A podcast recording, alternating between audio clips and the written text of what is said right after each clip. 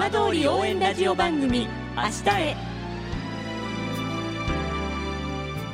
時刻は5時1分になりました。今週も浜通りの情報をお届けする浜通り応援ラジオ番組明日へのスタートです。まずは今週の浜通りニュースです。東京電力福島第一原発事故などの記録や教訓を後世に伝える県のアーカイブ拠点施設東日本大震災原子力災害伝承館が20日原発が立地する双葉町にオープンしました。原発事故直後の混乱と復興の歩みを後世に受け継ぎ記憶の風化を防ぐのが狙いで津波被害を受けた地区に総工費53億円をかけて建設されました。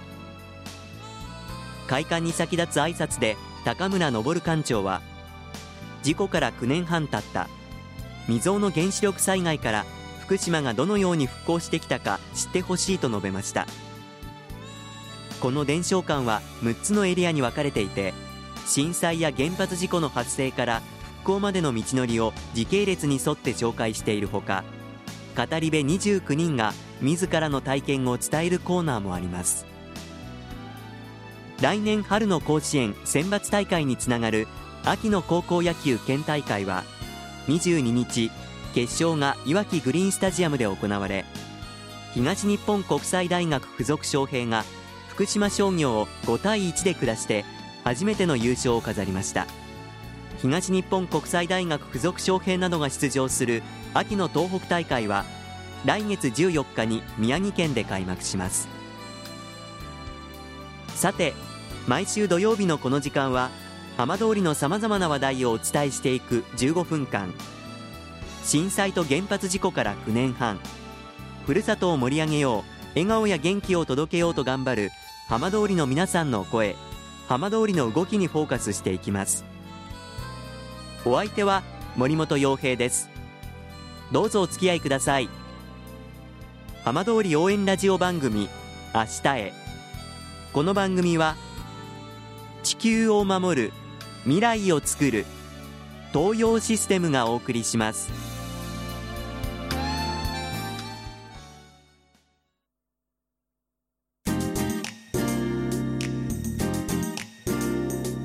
代わっては浜通りの話題やこれから行われるイベントなどを紹介する浜通りピックアップです。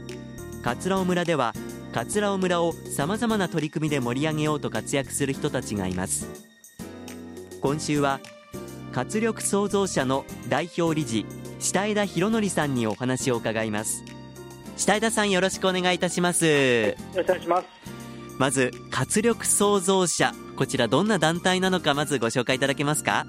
はい、えっと、桂尾村の地域づくりを行う団体で、え。えー主に、えー人材教育とえー商品開発を行っております。えはい、まあ、大変幅広くやっていらっしゃるということですが桂尾の勝に力ということで大変ユニークなこちらもネーミングになってますけれども、はい。どんな活動をされてるんでしょうか？えっと具体的にはですね、えー例えば村外の大学生さんを、えー桂尾村の企業さんにつなぐ、えーインターン事業ですとか、えあとは米作り体験というイベントですとか、えはい。あとはその米からできたものからの甘酒や日本酒というような商品開発等を行っております。まあ、いろんな方を巻き込んでやってらっしゃるわけなんですね。はい。最近その中でも力を入れてらっしゃる活動はどんなものなんでしょうか？と2つあって今言ったインターンっていう事業とええ。あとは日本酒を作るう事業になってますはい、でこの日本酒作りは大変注目を集めているそうですけれどもはい。なぜまず日本酒酒造りだったんでしょうか？えっと、もともとその商品を作るっていうところが、ええ。ーと売れる商品を作るっていうよりは村の人に愛される商品を作りたいというところで始まっておりまして。はい。で、まあ、それの最初にその米作りをしたんですけども結構村の方から日本酒を作ってほしいとえ。いう話が結構多かったのででそれに合わせて今回、えー日本酒を作ったっていう感じになります。えはい。まあでも日本酒酒造りといってもすごく難しそうなイメージがあるんですが経験などあったんですか？えっと、今回お酒自体は隣の浪江町にありますえ鈴木酒造膳さんがいるので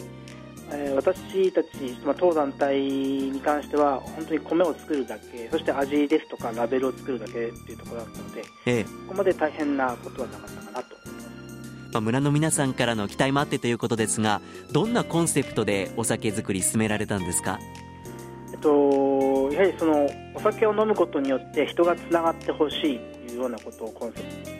えー、作らせていただきました。ネーミングにもその思いが現れているそうですがどんな名前になったんでしょう？はい、えー、桂村デレスケっていう名前になります。なんだか可愛らしい名前ですね。はい。あの名前だけ聞くとなんか人の名前みたいに聞かれるんですが、ええ実際はこれ、えーまあ、方言でして桂だけじゃなくて福島とか茨城の北の方にもある方言なんですけども、ええ。えー、デレスケっていうのはもともとだらしない人っていう意味で、はい。こちら味はどんな味になりましたか？えっと、みんながなつながってほしいっていう思いだったので、ええ。えー、クロートが飲むちょっと辛口のお酒ではなくて甘めの誰でも飲めるようなお酒に仕上げてもらいました。はい実際に飲まれた方からはどんな感想がありましたか？結構飲みやすいですとか、ええ、かつらのお米を使って作ってくれたのですごくこう愛着が湧きますみたいなことは。こちらのお酒はどちらで買うことができるんですか？えっと、今年の生産分に関してはすべての販売終わってますけれども、ええ、基本的に桂村にある、えー、商店さん、えー、丸一商店さん山佐商店さんで購入また当団体の事務所でも販売しております。はい。まあ、早速、もう次の年、来年に向けた活動もスタートしているそうですね。はい。えっと、今年に関しては、まあ、皆さんが飲めるようなお酒ということで、えー、甘めのお酒を作ったんですけども、今度は逆にですね結構のんべい好みのお酒も作ってほしいっていう声も村の中から結構ありまして、ええ、次の、えー、今度はクロート好みのですね辛口のお酒を今企画しています。今あるデレスケがあの白いふんどしのラベルなんですね。はい、はい、なんで今回次に関しては赤いふんどしのラベルにまずしようと、ええ、で白ラベルと赤ラベルで並べた時に紅白でめでたいような、ええ、そんな、えー、デザインにはしたいねっていう話にはなってます。また名前に関してもデレスケをそのままでもいいだろうしあとヘベレケがいいんじゃないかとか、はい、ヘレナスとかがいいんじゃないかということでいろんなあのあのアイデアをですねいろんな方からもらってます。まあ、そして今、稲刈りの時期迎えてますけれども、そういったところも準備されているところあるんですか？はい。えっと、商品作りを通してですね、村のコミュニティをまあ作っていきたいというのがありまして。ええ、うちの基本のイベントの一本が米作りなんですね。ええ。でその米作り、今年5月に関係者だけで手植えをふんどしで行ったんですが、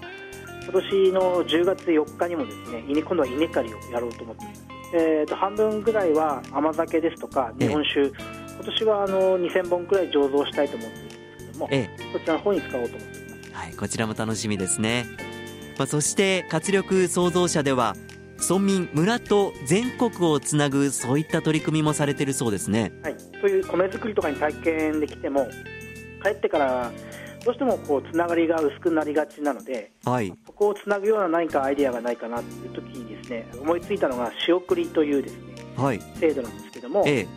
え、こちら勝浦村の産品お野菜をしてくださった方とかその方のご紹介いただいた方に、まあ、お送りすると。はい、代わりにそのいただいた方はその産品の PR ですとか桂山の稲刈りとか東京の PR イベントを手伝ってもらうというようなそんな関係の制度を作今年の5月からやっておりましてすで、に団体さんとか個人ですと200人ぐらい200件ですかね。ほどは発送はしております、はい、どんなものを送ってらっしゃるんですか、まあ、時期時期にはあるんですけども本当に桂村で採れたお野菜ですとかあとお酒も今回デレスケを入れたりとかえー、たまにあの村のおばあちゃんが作ってくれた、えーと、にんにく味噌とか、えー、惣菜も少し入れたりとか。まあ、ここまでお話伺ってきました下井田さんご自身も桂村の出身だそうですけれども、まあ、震災から来年で丸10年となります。ここまでの村の変化どんなふうに感じていらっしゃいますか？震災が起きて、えー、避難して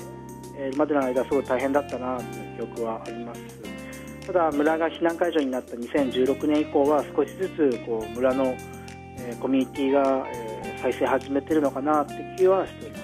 やはりこういった活動の根底その下の部分にはやはり村への思いというのは強い思いがあるんでしょうか？されんというか愛着に近いものがあるんですがやはりこのこういう地域ってただ単にお金を出せば何でももらえるっていう地域ではなくていろんな方が手をかけて山ができて道ができて食べ物ができてっていうような感じなのでそういうような、えー、愛情が愛情をいただいたので逆に自分がそれをちゃんとこう報いたいなっていう思いではやってるんです。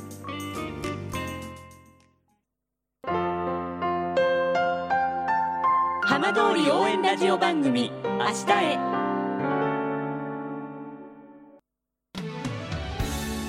浜通りの情報たっぷりでお送りしてきました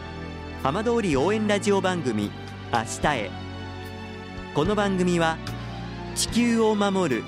未来をつくる東洋システムがお送りしました。